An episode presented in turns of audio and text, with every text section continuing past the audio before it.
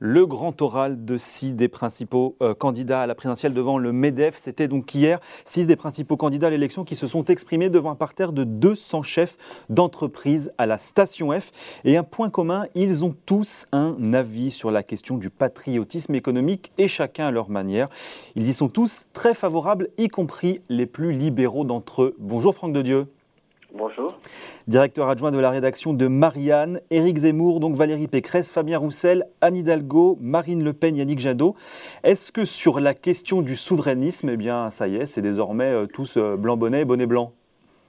Euh, non, peut-être a priori, quand on écoute le retour de la thématique industrielle, le temps où l'industrie, on voulait une France sans usine et où l'industrie c'était sale, où il y avait une sorte de répartition un peu bête et méchante entre euh, ceux qui relevaient de la haute valeur ajoutée euh, et qui devaient euh, rester en France, et puis tout ce qui relevait finalement du tout venant de la production, je dirais, moins qualifiée, devait partir cette, cette vision, ce Yalta euh, de la mondialisation est, bien sûr euh, éteint chez à peu près tous.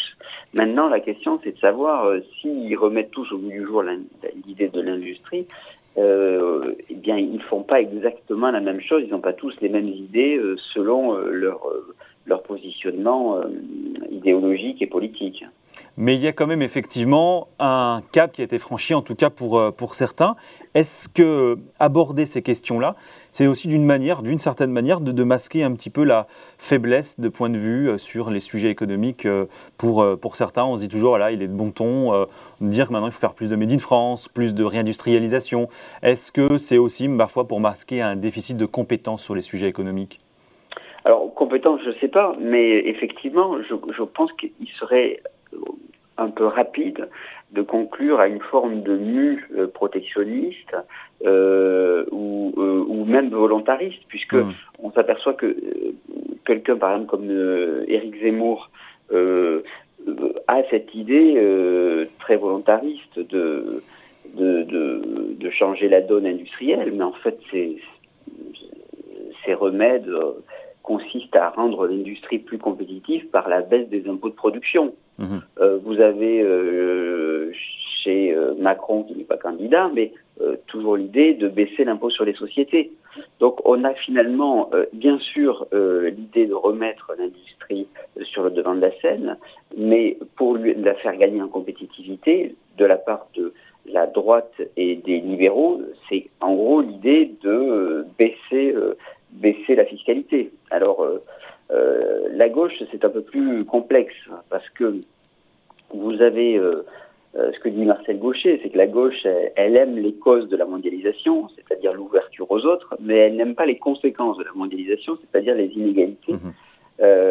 et donc, elle a un problème, c'est que elle, elle, par rapport notamment au protectionnisme, historiquement, elle est plutôt favorable, mais euh, dans les années 80 et 90, elle a associé le libéralisme économique à une forme de libéralisme sociétal, et elle n'arrive pas à se dépêtrer de cela. Quand je dis se dépêtrer de cela, c'est de se dire au fond à quelle échelle agir, à quelle échelle agir? Euh, les, les écolos sont favorables, par exemple, aux taxes carbone aux frontières, mais aux frontières de l'Union européenne. Et il se trouve que lorsqu'on est dans ce cadre de l'Union européenne, qui est peut-être d'ailleurs euh, très légitime, hein, euh, eh bien, pour mettre tout le monde d'accord, on est obligé de, de, degré en degré de faire des concessions et d'arriver finalement à un protectionnisme vert qui finalement contient beaucoup de trous, euh, euh, qui est un véritable gruyère et qui ne serait véritablement pas efficace. Mais ça, justement, est-ce que c'est la crise qu'on a vécue ou qu'on vit depuis deux ans euh, qui a profondément changé ça, notamment pour la gauche, mais d'ailleurs, ça marche aussi pour la droite, pour les républicains, pour ceux qui étaient a priori considérés comme parmi les plus libéraux? Est-ce que ça, la, Covid, a finalement fait un petit peu changer la, basculer la, donne, changer la donne? Sur le plan euh, du logiciel partisan, je crois pas. C'est quelque chose où on a beaucoup dit qu'après Lehman Brothers, euh, il y a eu euh, une, remise en question de, de, la finance, du retour de l'État. Rappelez-vous, il n'y a pas si longtemps que ça, lorsque Bruno Le Maire dit non, il n'y aura pas de fusion entre Carrefour et le groupe canadien euh, Couchetard qui voulait, euh, qui voulait euh, l'absorber. Donc il a dit non. Déjà il y a quelques années de ça, ça aurait été difficilement pensable. Mais au fond, il n'y a pas une remise en cause fondamentale des structures. C'est-à-dire mhm. que vous n'avez pas, comme je l'ai dit, l'idée d'un protectionnisme euh, social euh, lorsque les pays ne respectent pas des conditions sociales. Il y a, l'acceptation d'un protectionnisme vert, mais pas d'un protectionnisme rouge, si j'ose dire, euh, et encore moins aux frontières des, des nations.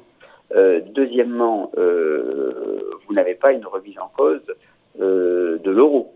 Bon, Aujourd'hui, contrairement à 2017, c'est la question du cadre de la souveraineté économique, alors que tout le monde parle de souveraineté économique, la question du cadre dans lequel l'exercer, est-ce que c'est la nation, est-ce que c'est l'Europe, n'a pas du tout lieu d'être. Personne ne débat, ne débat de ça aujourd'hui. Ce qui n'était pas le cas, effectivement, il y a cinq ans, Marine Le Pen non, se prononçait. C'est ça qui est le grand paradoxe. C'est pour ça que je suis, je, je, je vais dire, euh, tant mieux si effectivement l'industrie est, considérée hmm. comme euh, à nouveau, euh, et notamment par Emmanuel Macron, euh, un, un, axe important de développement. Mais au fond, je, quelque part, on a presque fait euh, on a même reculé par rapport à, à, à il y a cinq ans, parce qu'on on on se pose toujours pas la question de dans quel cadre. Et on finit par se dire, au fond, euh, bah, pour être pour relancer l'industrie dans un univers libre de libre échange, bah, il faut être compétitif. Pour être compétitif, à partir du moment où on n'a pas le levier monétaire, eh bien, il faut baisser la fiscalité. Alors effectivement, il y a cinq ans, certains disaient il faut baisser le coût du travail. Maintenant, c'est terminé quand même. Bon, là, on s'est dit, euh, il y a eu les gilets jaunes, euh, il y a la question du pouvoir d'achat, mais on va quand même tomber sur la, la, la, la, compétitivité par une, une, baisse de la fiscalité. Sauf qu'on peut, on peut le défendre, la baisse de la fiscalité, et ils ont le beau jeu de le faire devant le MEDEF. Ils étaient, j'allais dire, ils jouaient un peu euh, à domicile, notamment pour la droite. Mais globalement, ça, ça, reste quand même un, un, un, point aveugle. Et du côté de la gauche, pareil, vous avez, euh, on ne peut pas penser le sujet en, en termes structurels, c'est-à-dire dans quel cadre de souveraineté agir. On va plutôt, le, on va plutôt dire, ben, il faut augmenter les salaires, ce qui est tout à fait légitime. Euh, Anne Hidalgo et Fabien Roussel veulent augmenter les salaires. Et justement, dernier point, euh, vous, vous, vous, en parliez euh, effectivement, consommer plus local, réindustrialiser et en même temps augmenter les salaires, ça fait partie effectivement des propositions plutôt, plutôt à gauche. Est-ce que ça veut dire aussi euh, payer à terme, payer plus cher? Est-ce que véritablement aujourd'hui l'opinion publique est prête à ça? Et est-ce que finalement aussi les candidats à l'élection présidentielle sont conscients de cette potentielle deuxième vague? C'est-à-dire qu'en fait, c'est là où, vous avez, si vous considérez que demain, euh, il y a un coût de production qui va augmenter grâce à l'augmentation des salaires, mais qu'il y aura de l'inflation et des prix peut-être un peu plus élevés, ce postulat-là, hmm. il suppose un, un, changement radical du cadre d'exercice de l'économie libre et non faussée. Un changement radical, c'est-à-dire être plus keynésien, euh, Keynes, c'était ce qu'on appelle un économiste circuitiste. On oublie de le dire ça. C'est pas que de la relance de la départ à la dépense. C'est un économiste circuitiste, voyait les choses en termes de circuit. Ce circuit-là, ben, il faut à un moment donné savoir dans quel cadre il s'exerce. Il peut s'exercer au niveau de l'Union européenne, très bien. Il faut que tout le monde soit d'accord et ça peut prendre des années. Il peut s'exercer au niveau de, la nation. Ah, Là, c'est déjà plus compliqué. Comment on fait par rapport à l'euro? Comment on fait par rapport aussi à nos partenaires? Est-ce qu'on mhm. veut pas, est-ce qu'on court pas le risque de relancer une sorte de, de guerre commerciale? Donc, ça, ce sont des sujets fondamentaux qu'il faut, dont il faut débattre.